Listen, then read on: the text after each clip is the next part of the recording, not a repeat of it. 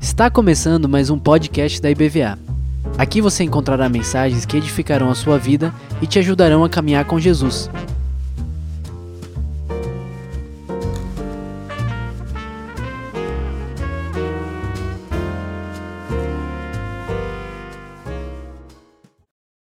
Queridos, boa noite.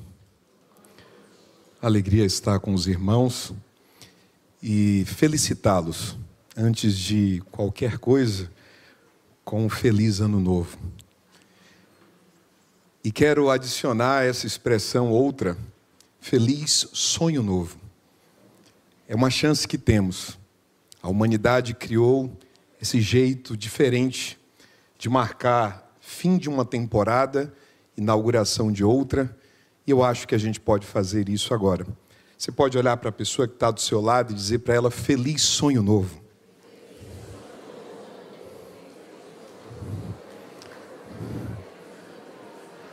Vamos aplaudir ao Senhor por essa chance que temos.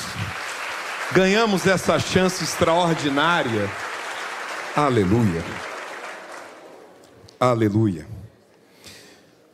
Deus, obrigado porque estamos aqui celebrando ao Senhor.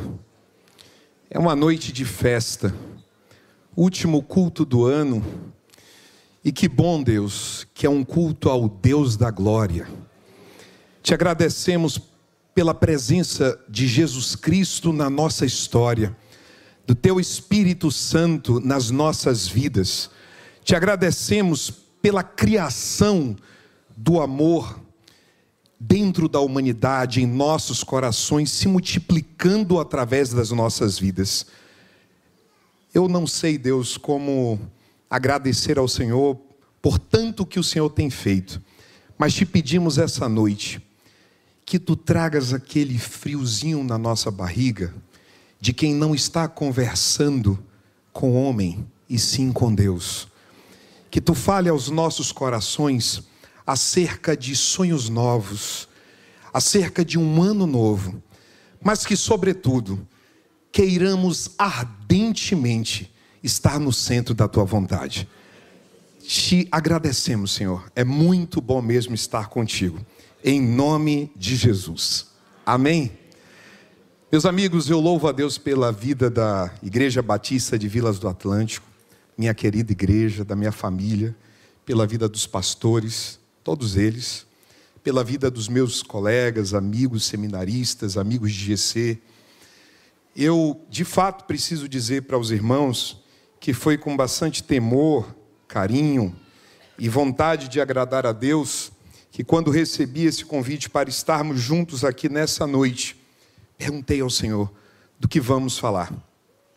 E meu filho costuma dizer algo para mim e aí eu compartilho com vocês que estão aqui, peço licença a você que está em casa, para também dizer isso. Na realidade, eu gosto quando o Senhor fala comigo ali bem bem mesmo a respeito do que ele quer falar no meu ouvido com coisas do dia a dia. E aí eu preciso dizer algo para vocês aqui. Vamos imaginar que estamos nesse exato momento na Ucrânia. Hoje é muito comum se falar da Ucrânia. E estamos vivendo dias de guerra, mas não estas que estamos vivendo agora. São os dias de guerra da Segunda Guerra Mundial. Mais especificamente, estamos em 1943, 6 milhões de ucranianos massacrados pela Alemanha. E no meio da tragédia nasce um garoto. E esse garoto estava numa família que fugia, não podia ficar sob abrigo da casa porque os alemães logo chegariam.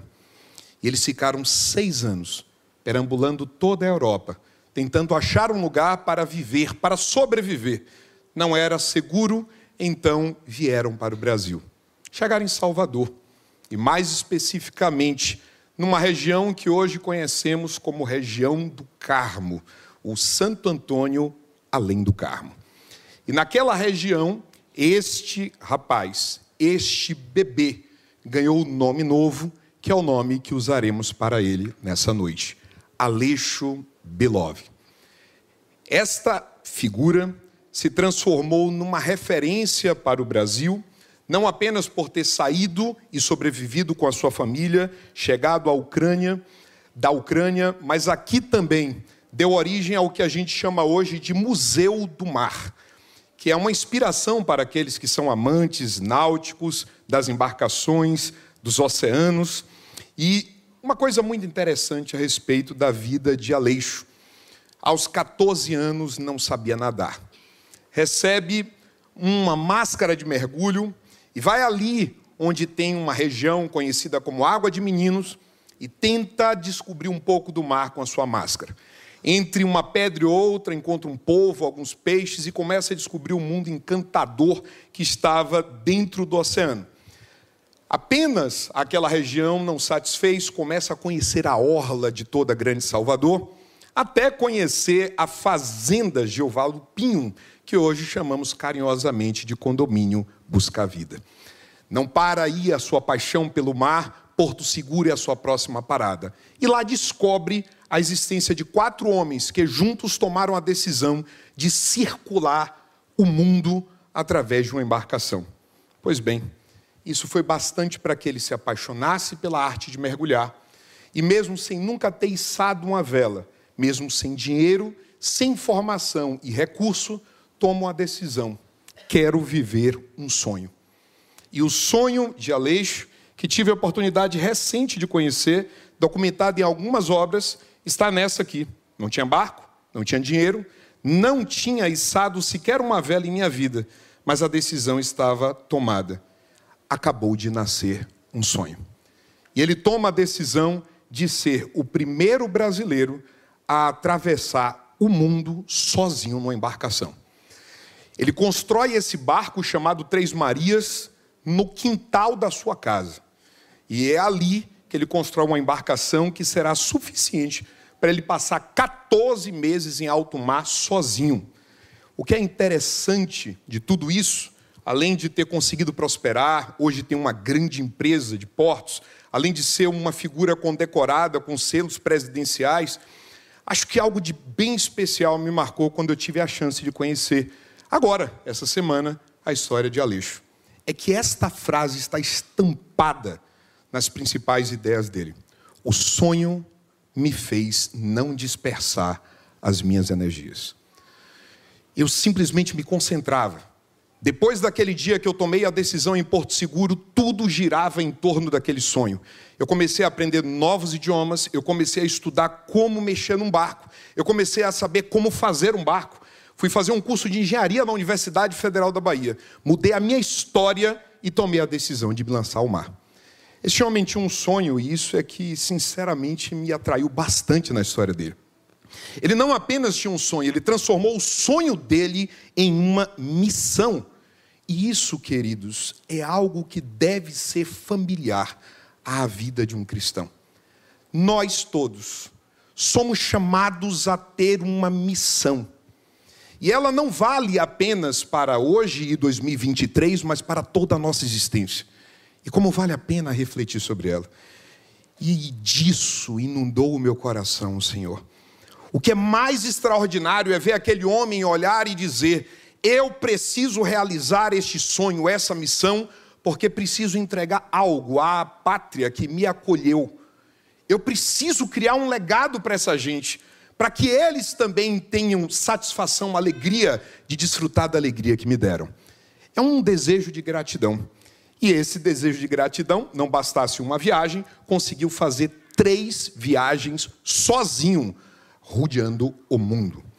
Esse é o Aleixo que está vivo, e o que é interessante é que nos lembra que todos nós carregamos pulsante a missão que está aqui posta: levar o Evangelho até os confins da terra, fazendo discípulos íntimos, obedientes a Jesus preparando-os para a eternidade. Você pode dizer amém? Queridos, mas eu gostaria de convidá-los a fazer mais do que isso. Eu queria que você repetisse comigo isso. Vamos juntos? Levar o evangelho até os confins da terra, fazendo discípulos íntimos e obedientes a Jesus, preparando-os para a eternidade. Esta é a missão que recebemos. Ela está inclusive no site da nossa querida igreja e está pulsando no Evangelho. está pulsando dentro das Escrituras. Todos nós descobrimos, pela graça e pelo infinito amor de Deus, que Deus está profundamente interessado em mudar a minha vida, a vida de homens e mulheres no mundo inteiro, e isso é possível porque um novo e vivo caminho foi inaugurado e ele se chama Jesus Cristo de Nazaré. Nós temos essa verdade dentro de nós. Essa viagem já foi feita à nossa frente. E Jesus volta para nos contar: é possível. E nós recebemos agora a gratidão de poder anunciar para os outros que uma viagem pode ser feita. Para o encontro com o Rei da Glória. Eu acho até que nós precisamos diariamente lembrar de trazer este Evangelho para dentro de nós mesmos. Que sejamos o próprio lugar da terra para onde levamos essa boa notícia. A notícia de uma vida equilibrada junto a Deus. Queridos, quanto tempo da minha vida eu tenho dedicado para pensar nessa missão. Eu tenho aprendido uma palavra nessa igreja. O evangelho, ele não pode ser fruto do acaso. Dentro de nós ele precisa ser intencional. Eu acordo pensando em Deus. Eu durmo pensando em Deus. Eu programo minhas férias pensando em Deus. Eu marco minha jornada de trabalho pensando em Deus. Eu vou fazer as agendas da minha semana pensando em Deus, porque Ele não é parte da minha agenda, nem preciso para Ele abrir. Ele é a minha agenda. Eu preciso respirar isso, queridos. Esse é o convite para aqueles que aceitaram a missão de viver Jesus Cristo todos os dias. Mas eu vou dizer uma coisa para os irmãos. Billy Graham estava muito, muito correto quando disse: toda vez que o homem pensa em navegar para longe de Deus, o diabo sempre tem um barco pronto. Do outro lado desse movimento impactante que eu e você precisamos de trazer o evangelho para dentro de nós, a força viva e transformadora de Cristo para a humanidade, está o diabo todos os dias desejando que eu e você nos dispersemos quanto a isso. Queridos, é talvez por isso que precisemos fazer coisas muito simples, como por exemplo, ter uma agenda. Aí eu digo anotada, com referências muito claras do que eu posso fazer essa semana para contribuir com essa missão. E eu gosto sempre de dizer para os irmãos que quando a gente fala de barco, eu não sei quanto a vocês, eu sempre lembro de Maceió. Aqui tem muito barco, mas eu sempre lembro de Maceió, por alguma razão, é a primeira coisa que vem na minha cabeça. E eu sempre vejo aqueles barcos ali à praia, com as velas muito abertas. E eu preciso dizer uma coisa para vocês: é a imagem que eu tenho na minha cabeça de Isaías 61, 2, quando declara: dispõe-te. Ou seja, fica pronto porque vela sem vento nada é, mas quando o vento vier, a vela precisa estar aberta. E como que eu me disponho? O que Deus tem falado ao meu coração é o que tem falado seguramente ao coração dessa igreja, ao seu coração, é o que falou ao coração de Josué: santifica-te hoje, porque amanhã eu farei maravilhas. Queridos, nossa agenda precisa ter eventos diários de reflexão a respeito da nossa santidade. Precisamos pensar assiduamente a respeito da nossa santidade. Como somos, o que temos feito, quais são as nossas prioridades.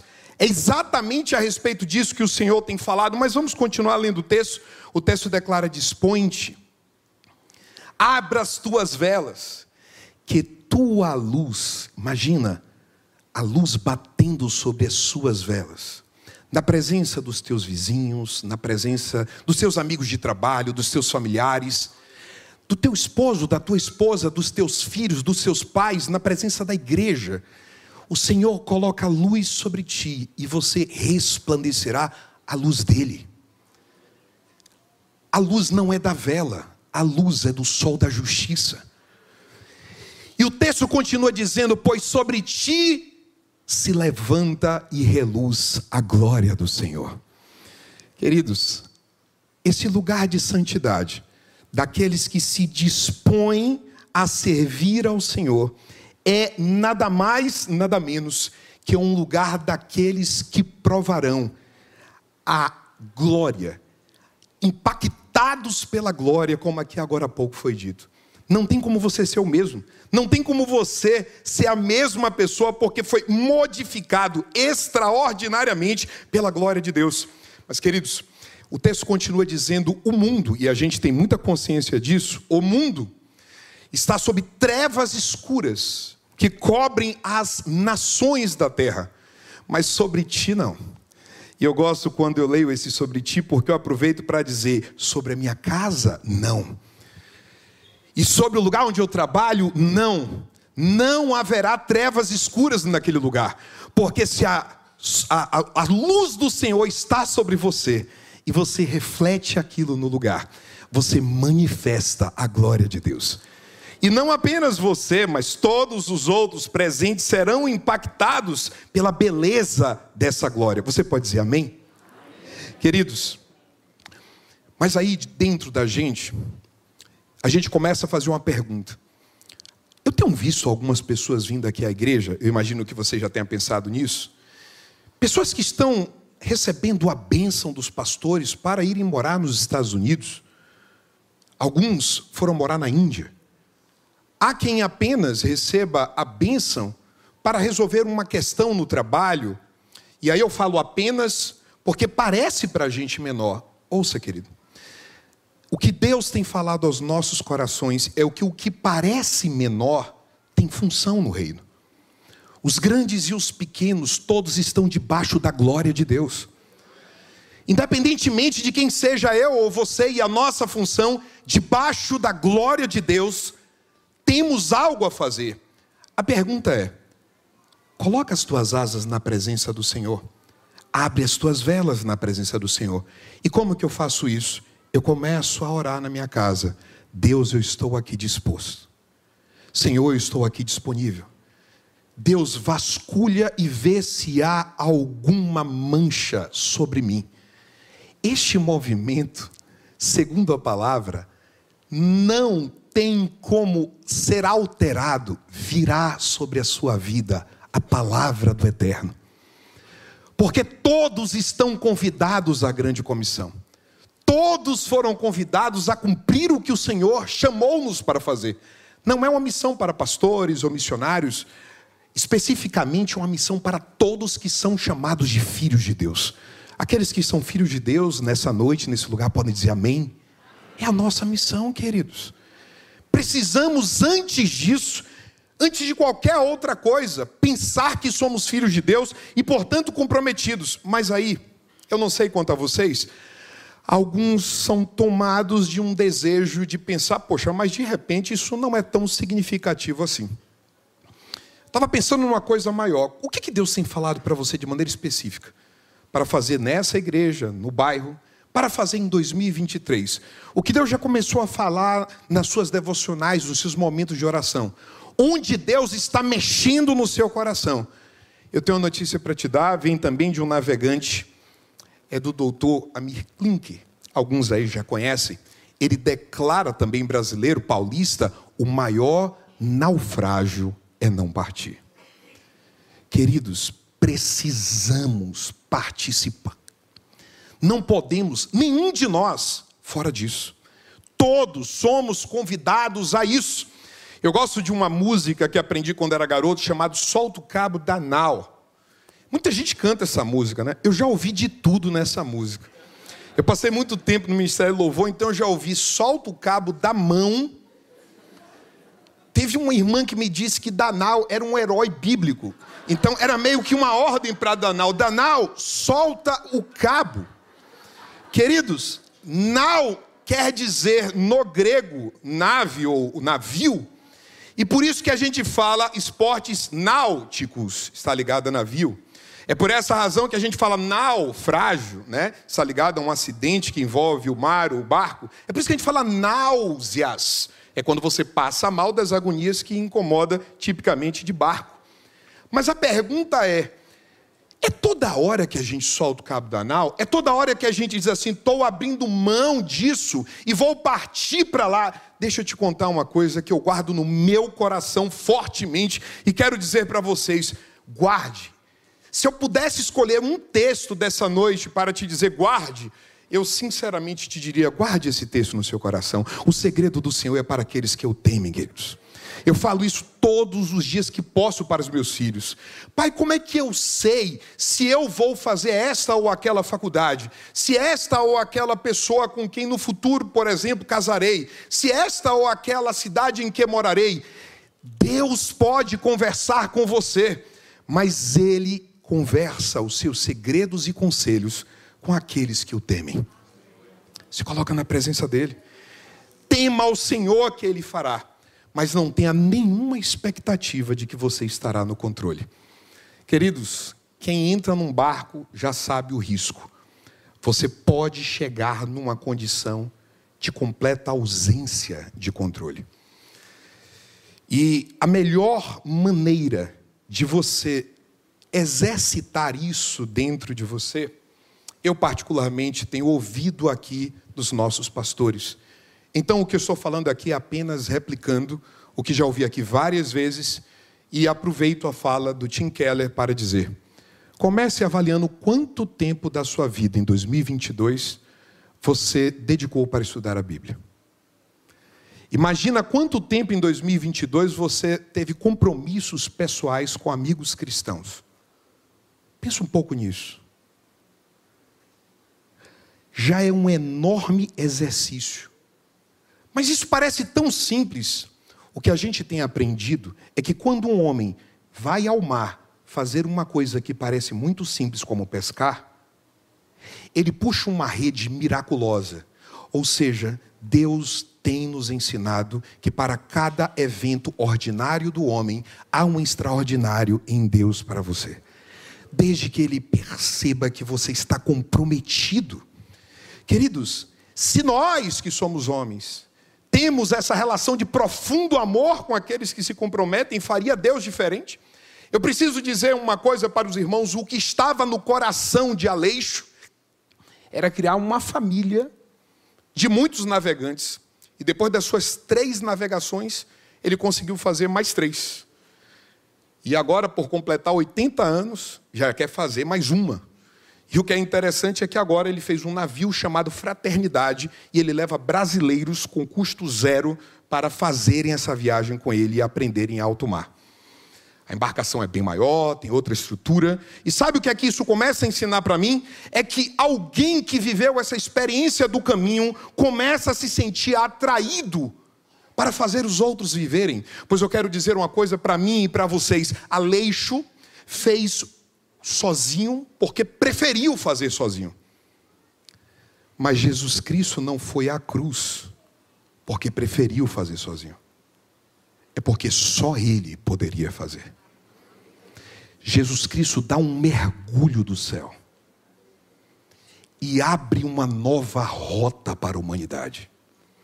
Algo que ninguém imaginava possível.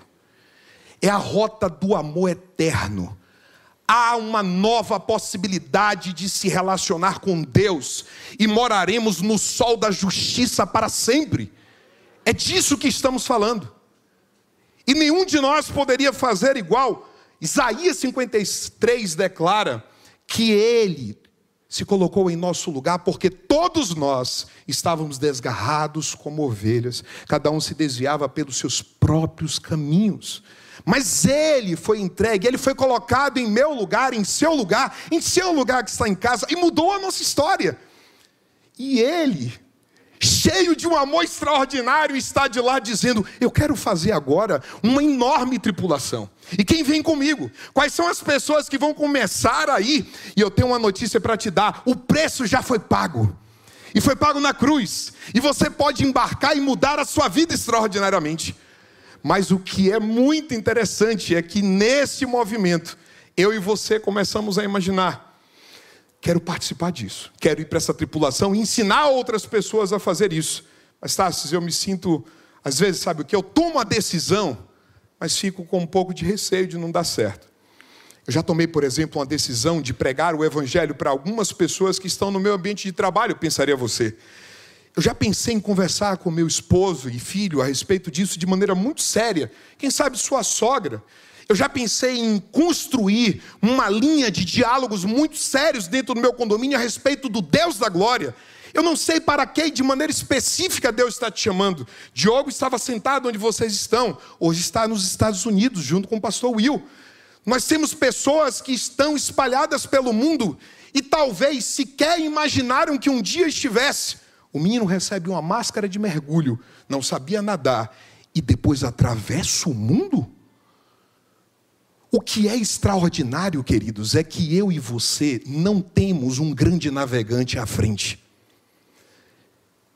Quem fez a primeira rota é o homem que andou sobre as águas, é o homem que abriu o mar, ele criou a terra, o céu e tudo que nele há.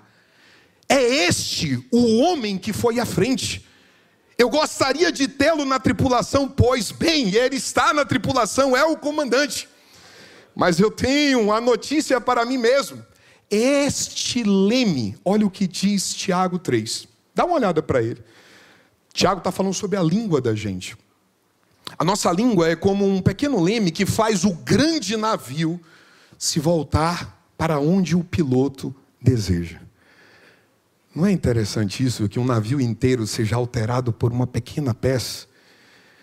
Mas eu preciso também nos tranquilizar a respeito de uma coisa. Deus, então tá. Então vamos lá. Então vamos avançar nesse projeto. Eu tenho visto algumas pessoas falando de projetos tão especiais do Senhor. Pessoas da nossa igreja falando: olha, Deus tem colocado isso no meu coração. Vocês acabaram de ver aqui o André e o Gustavo ministrando a palavra do Senhor para sufista, gente sendo batizada. Deus colocou isso no coração deles e bate um fio lá dentro? Claro que bate. Mas eu tenho uma notícia muito especial para te dar. O leme não é responsável pela estabilidade do barco. Depois que você toma a direção, a estabilidade do barco está no casco e no navegador. Nosso navegador é Cristo. E o nosso casco, o nosso fundamento é a fé. O firme fundamento das coisas que não se veem, mas que certamente virão, porque Cristo prometeu e assim se fará. O pessoal da banda, pode vir já, pode vir. E eu quero dizer para vocês, amigos, quando a tempestade vem, o Aleixo pega uma tempestade dessa sozinho e ele diz assim: ó, ela não te avisa que vem. Ela vem. E sabe o que é que eu preciso fazer? Conhecer as cartas náuticas, que dentro do nosso barco se chama Palavra Viva do Senhor. Eu preciso ter certeza de que todos estamos acordados, atentos para o que está acontecendo. E eu quero comentar uma coisa para vocês. Isto é realmente verdade. As ondas atendem ao meu mandar. Diz o Senhor: sossegai, sossegai, seja o encapelado mar, a ira dos homens, o gênio do mal, tais águas não podem a nau tragar. E é qualquer nau? Não, é a nau que leva quem? O Senhor, que é o Rei do céu e mar, pois todos ouvem o meu mandar. Sossegai, sossegai. Convosco estou para nos salvar.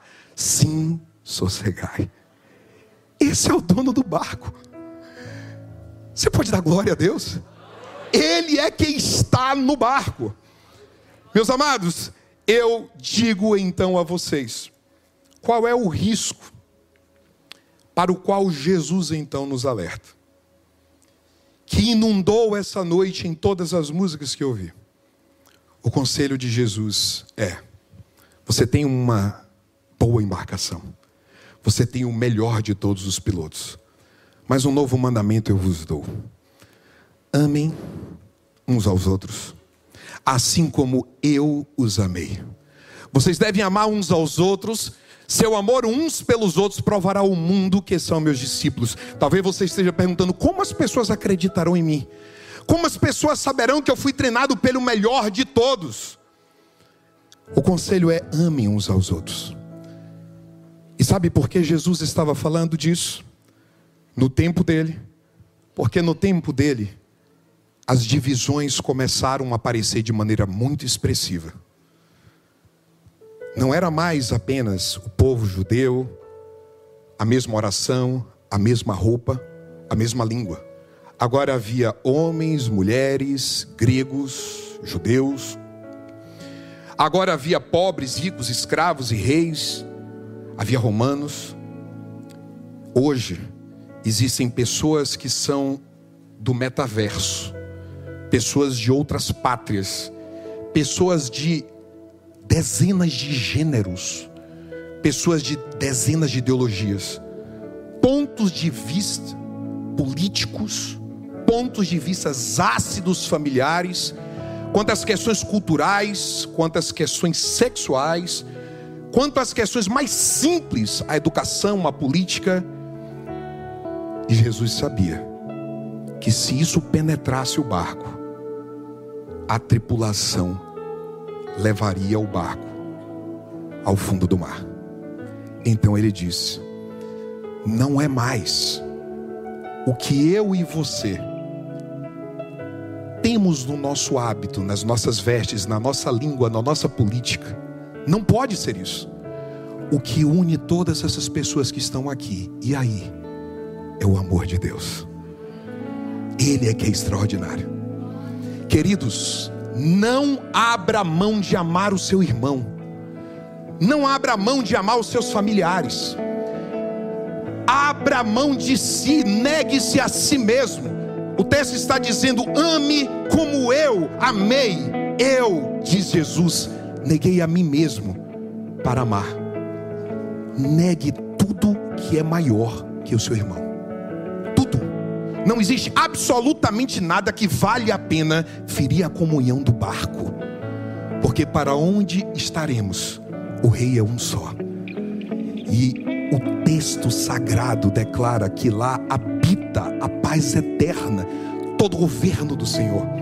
Amados, é óbvio que agora vale a pena perguntar isso que cantaremos.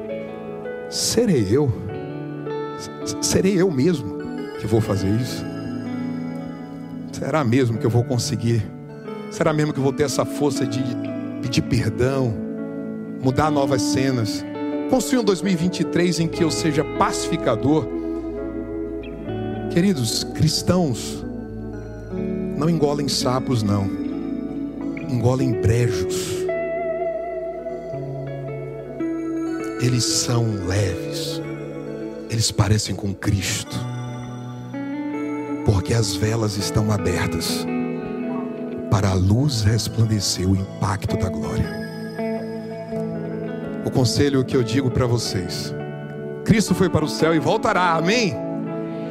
E nos deixa essa palavra, mas eu pedirei ao Pai, e Ele lhes dará outro encorajador, que nunca os deixará o Espírito da verdade. Feliz ano novo, feliz sonho novo para vocês. Deus abençoe, queridos. Paz de Deus. Aleluia.